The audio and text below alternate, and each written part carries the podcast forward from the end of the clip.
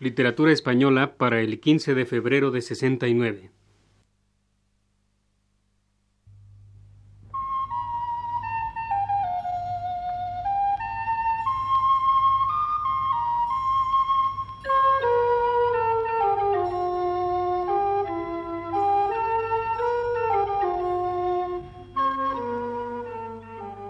Señoras y señores, este es el programa Literatura Española que prepara para Radio Universidad el profesor Luis Ríos.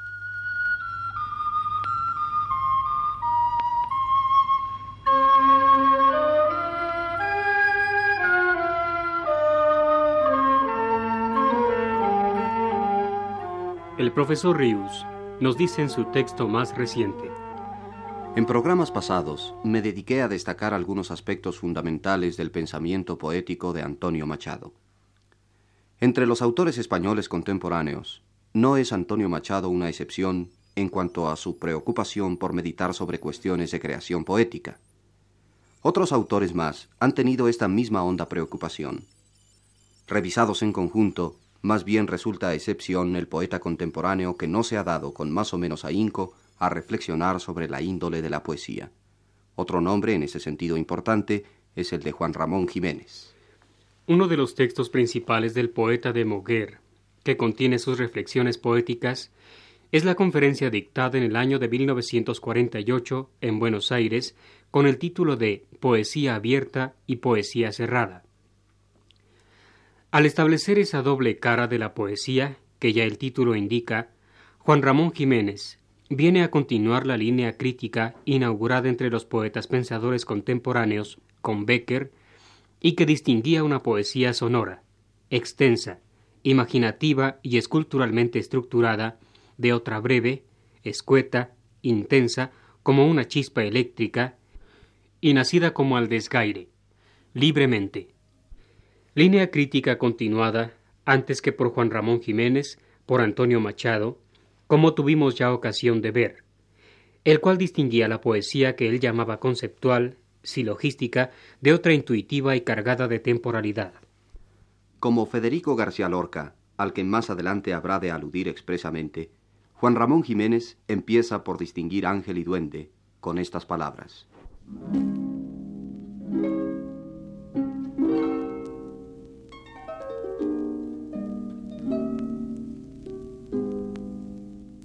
Duende y Ángel. Hallazgos de nombradores de Andalucía. Buena tierra de la nombradía popular, del creador anónimo, son los huéspedes interiores del poeta auténtico. Duende es secreto, ángel, gracia. No eso que suele llamarse gracia, un chiste, por ejemplo, ni solo tampoco eso que dice la gente que es la gracia de Dios, un poco sin fundamento, sino la gracia humana que se compara a ella misma, que gracia que es, con la mayor gracia posible del mundo, la gracia de Dios, y que tiene además de ella, duende, que dice que Dios no lo tiene, de ser demasiado serio por viejo, la concepción de quienes lo ignoran. El duende ha salido de incógnito por la vida humana. Es un escape, de modo que cuando se dice que una persona agraciada que tiene aquella gracia de Dios, y se dice mucho en mi Andalucía, como se dice también en otras partes donde Andalucía no es bien conocida, de una persona ocurrente del tipo caricaturesco de unos hermanos comediógrafos que creían que una comedia era una suma de chistes livianos, todos seguidos.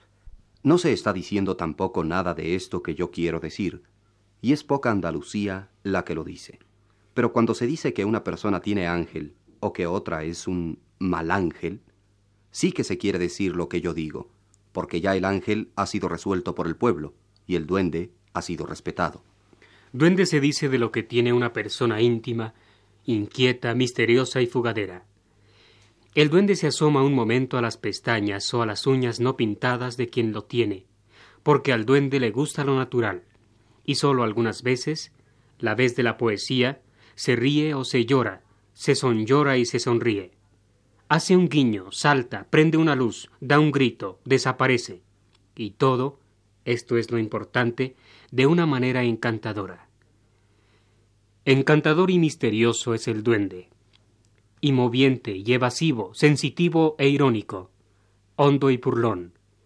Y es el amigo inseparable, como lo son, por ejemplo, el ruiseñor y la mariposa, y más querido del ángel.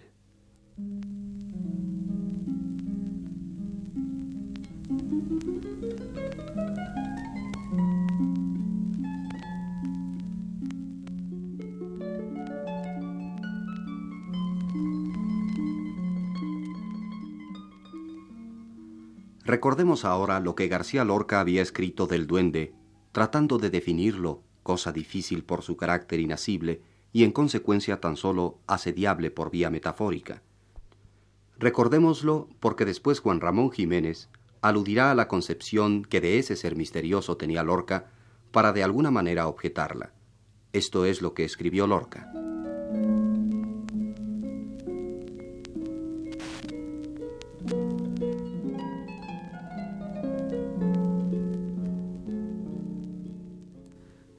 El que está en la piel de toro extendida entre los júcar, guadalete, sildo, pisuerga, oye decir con medida frecuencia: Esto tiene mucho duende. Manuel Torre, gran artista del pueblo andaluz, decía uno que cantaba: Tú tienes voz, tú sabes los estilos, pero no triunfarás nunca porque tú no tienes duende. En toda Andalucía, Roca de Jaén y Caracola de Cádiz, la gente habla constantemente del duende y lo descubre en cuanto sale con instinto eficaz. El maravilloso cantaor, el lebrijano, creador de la debla, decía, Los días que yo canto con duende no hay quien pueda conmigo. La vieja bailarina gitana, la Malena, exclamó un día oyendo tocar a Brailovsky un fragmento de Bach. Olé, eso tiene duende. Y estuvo aburrida con Gluck y con Brahms y con Darius Milhaud. Y Manuel Torre, el hombre de mayor cultura en la sangre que he conocido, dijo escuchando al propio Falla su nocturno del Generalife esta espléndida frase. Todo lo que tiene sonidos negros tiene duende. Y no hay verdad más grande. Estos sonidos negros son el misterio, las raíces que se clavan en el limo que todos conocemos, que todos ignoramos, pero de donde nos llega lo que es sustancial en el arte. Sonidos negros, dijo el hombre popular de España, y coincidió con Goethe, que hace la división del duende al hablar de Paganini diciendo poder misterioso que todos sienten y que ningún filósofo explica. Así pues, el duende es un poder y no un obrar, es un luchar y no un pensar. Yo he oído decir a un viejo maestro guitarrista, el duende no está en la garganta, el duende sube por dentro desde la planta de los pies. Es decir, no es cuestión de facultad, sino de verdadero estilo vivo es decir, de sangre, es decir, de viejísima cultura, de creación en acto. Este poder misterioso que todos sienten y que ningún filósofo explica, es en suma el espíritu de la tierra, el mismo duende que abrazó el corazón de Nietzsche, que lo buscaba en sus formas exteriores sobre el puente Rialto, o en la música de Bizet, sin encontrarlo y sin saber que el duende que él perseguía había saltado de los misterios griegos a las bailarinas de Cádiz, o al dionisíaco grito degollado de una siguirilla de Silverio. Así pues, no quiero que nadie confunda al duende con el demonio teológico de la duda, al que Lutero, con un sentimiento báquico, le arrojó un frasco de tinta en Nuremberg, ni con el diablo católico, destructor y poco inteligente, que se disfraza de perra para entrar en los conventos, ni con el mono parlante que lleva el truchimán de Cervantes en la comedia de los celos y las selvas de Andalucía. No, el duende de que hablo, oscuro y estremecido, es descendiente de aquel alegrísimo demonio de Sócrates, mármol y sal que lo arañó indignado el día que tomó la cicuta, y del otro melancólico demonio de Descartes, pequeño como almendra verde, que harto de círculos y líneas, salió por los canales para oír cantar a los marineros borrachos. Todo hombre, todo artista llamará Nietzsche cada escala que sube en la torre de su perfección es a costa de la lucha que sostiene con su duende, no con un ángel, como se ha dicho, ni con su musa. Es preciso hacer esta distinción fundamental para la raíz de la obra.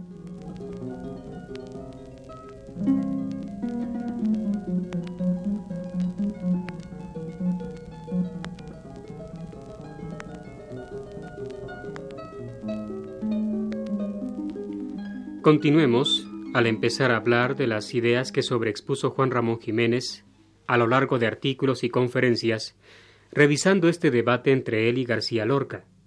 Debate poético-teológico, pudiéramos decir, puesto que ángeles, demonios y duendes andan en la danza. De esta manera comenta el poeta moguereño las ideas de Lorca.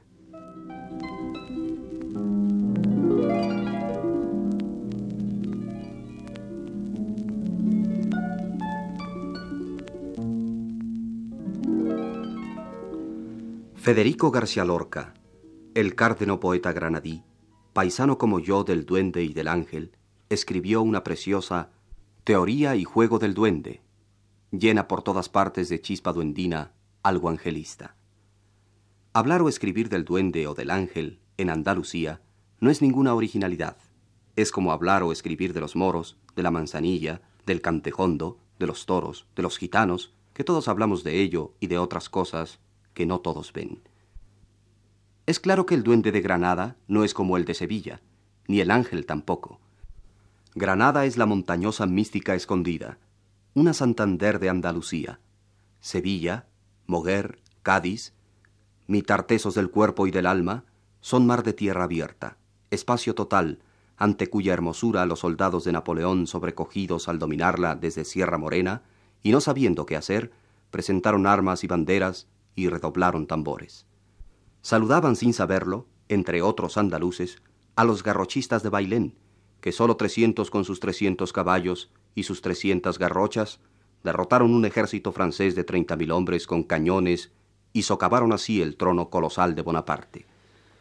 Yo me limito a señalar estos entes, deliciosos como lenguas de llama, brisnas de aire, ondas de arena, inseparables de la mejor poesía, como apoyo de una consideración crítica. Pero no hablo del ángel en el sentido azuconesco melodioso como Federico García, ni le doy al duende el aire malsano de caño que él le da.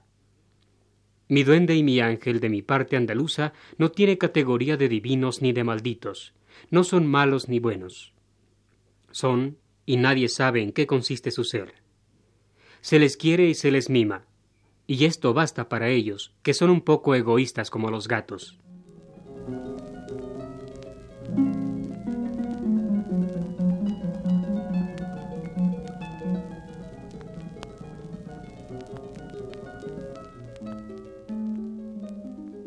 Pero el tiempo apremia.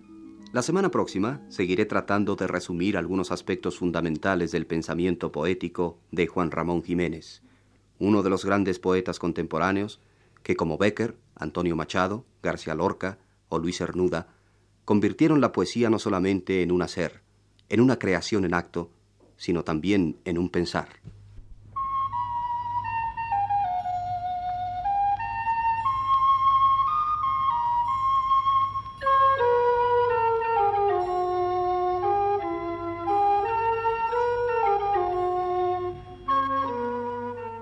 Este fue el programa Literatura Española, que prepara para Radio Universidad el profesor Luis Ríos.